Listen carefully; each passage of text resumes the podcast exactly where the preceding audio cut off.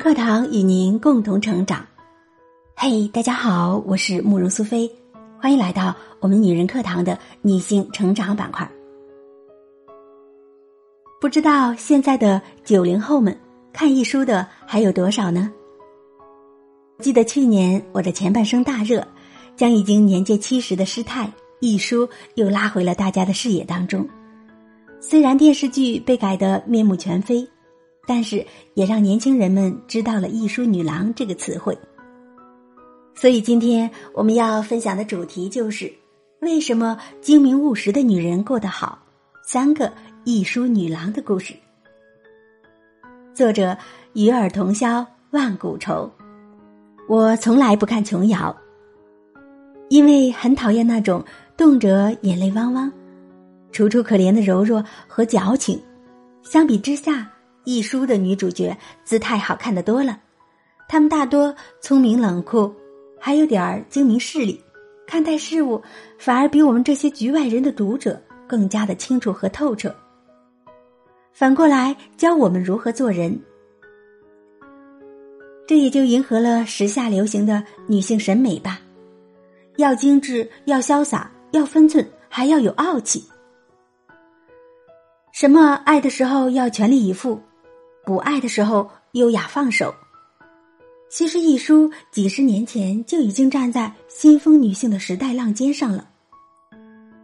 师太当然不是浪得虚名的，要爱情还是要事业？爱情难得，面包不易，取舍是关键。总有这样的十字路口要你选择。我和我的男朋友很相爱，可是父母呢不同意。因为他们有钱啊！我想出国留学，可是我不想和男朋友相隔太远。我有一个很好的升职机会，可是我老公呢？他希望我以后专心的照顾家庭。是是是，真的很难选择。我是没有遇见过这样的选择题，真的换了我的话，我也不知道该怎么办。印度墨讲的就是这样一个故事。清纯美丽的少女刘印子认识了加拿大返港的大学生陈玉静，并且有了一段纯真和美好的爱情。刘印子呢，拍广告一夜成名，被娱乐公司的于老板相中了。他家境贫寒，急于出头。虽然他很爱陈玉静，但还是选择了洪老板。并在洪老板的帮助下，成为了富有从容的大明星。据说《印度墨》是一书为了安慰侄子倪震失恋李嘉欣而做的，主题呢仍旧是凄美的爱情。所以故事的最后，功成名就的女明星刘印子还是会念念不忘自己的初恋情人。不惜在对方结婚的时候坐十个小时的飞机，只为远远看上一眼。何必呢？初恋情人陈玉进，他是典型的书香子弟，一腔淡泊，哪里撑得起刘印子的灼灼野心呢？故事里的刘印子，即使真的恋爱大过于天，选择了和初恋情人远走高飞。短暂的甜蜜之后，也只能就是接踵而至的各种矛盾了。分开呢，简直不是遗憾，而是必然。远不如稳稳拥有一份属于自己的事业更让人心安的了。况且刘印子的选择已经就说明了一切。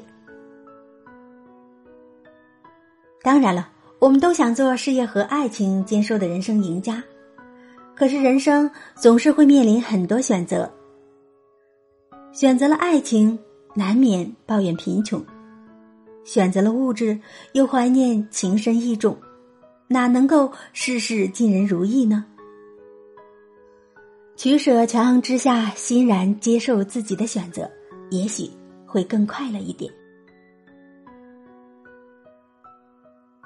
失去婚姻很痛苦。可你还得走好接下来的路。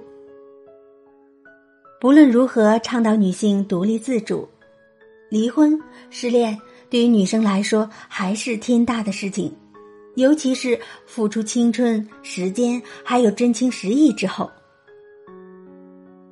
我就有一个朋友，她和男朋友在一起的时候，男生对她极好，真的就是有求必应，生活大小事全包了。她呢，基本就是负责美美美那种。后来两个人分手了，他给我打电话说他的车停在路边，被人偷走了后视镜，不知道该怎么办了。我说先报警吧，然后去四 S 店理赔，工作人员会帮助你的。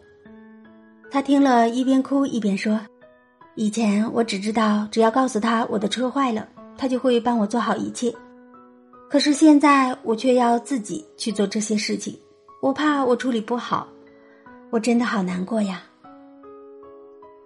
我心里当时想：“姐姐你也太矫情了吧？不就是车坏了吗？至于这么悲天悯人吗？”后来他又给我打电话说自己已经处理好了，虽然一路上也很忐忑，但是都解决了。自己呀，就是从前太依赖对方了，以至于过去自己得心应手的事情，现在都变得面目狰狞了。所以说。生活也许不能一直对你好，但是总要勇敢的面对吧。我的前半生里，从前的罗子君锦衣玉食，是气质优雅、十指不沾阳春水的富家太太。离了婚呢，也难过恐慌，冷静之后，决定从不到四千的月薪小职员做起，一切重新开始。最后还意外发现自己的陶艺天赋，拥有了一份小小的事业。其实一书对罗子君下手并未太重，写的还算是轻巧的。但凡有思过经历的人都知道这有多难，绝不是你看两篇励志短文，打两声奋斗鸡血就能够做到的，而是在原先完全崩塌的世界里，眼看着残渣碎瓦还不断下坠。也要拖着残肢断臂站起来重建，哪怕你再疲惫，再痛苦。做到了是人生赢家，做不到，那只能继续沉沦。虽然罗子君的生活再不能和从前的富贵无忧相比了，但是能凭着自己的双手付出而得到的，独自前行，已经是对自己最大的宽慰和爱惜了。一句顶一万句里面说过，日子啊不是过从前，而是过以后。也许师太就是想告诉我们，失去爱情或者婚姻的时候，与其怀念过去的美好，沉溺于过去的遗憾，憎恨过去的伤害，都不如好好经营自己的未来。女人呐，说到底还是得有钱，才能够活出自我。女主角麦承欢。出身平民家庭，她平淡的长大，求学、恋爱，故事一开始便即将步入婚姻殿堂。如果不是各自家庭矛盾集中爆发，他也必将沿着大多数女性平稳单调的轨迹过完自己的一生。就在双方家庭鸡飞狗跳之际，麦承欢意外得到一笔八位数的遗产，拥有了更大的选择权。于是，他就解除了与未婚夫的婚约，选择余下为自己而活。有人说《麦承欢》是教好女孩学坏的一本书，也有人说这是婚前必读的一本书。对于中国父母来说，女孩子的自我成长以及个人事业都不是重点，重要的是能否选择一条最为稳妥的道路，恋爱、结婚、相夫教子。至于这条道路是不是你想要的，并没有多少人真正的关心。毕竟婚姻当中，女性牺牲自我即是美德，活出自我根本就是奢望。所以现在的女孩子们流行日常的恐婚，因为恋爱可以很甜美，婚姻劝现实，脱去了浪漫做伪装的外衣，真实的生活里尽是琐碎。和妥协，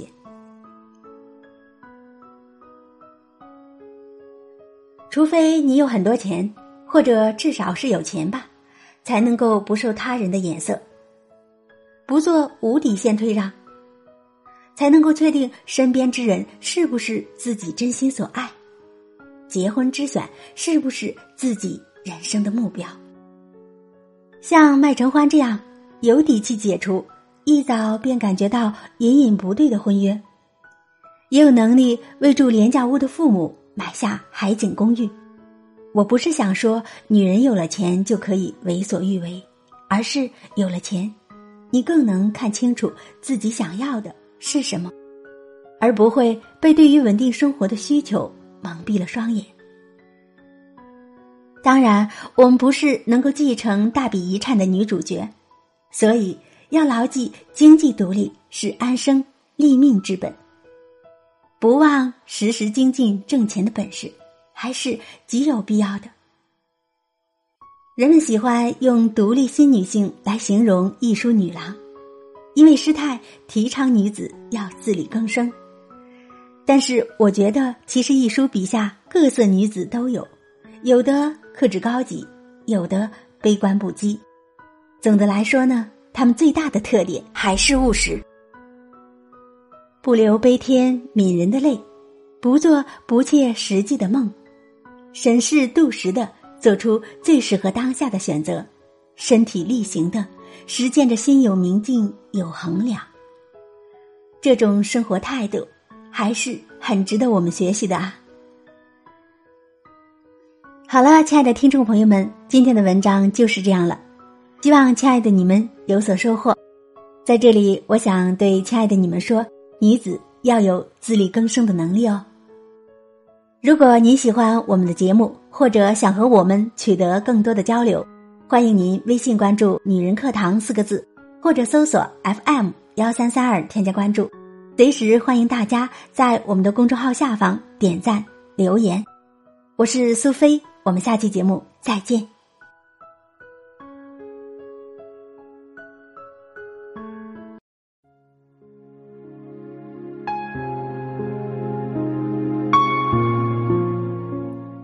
亲爱的姐妹们，我有一个梦想，就是通过女人课堂帮助千万女性学习和成长，从而也让姐妹们身后的千万个家庭获得幸福。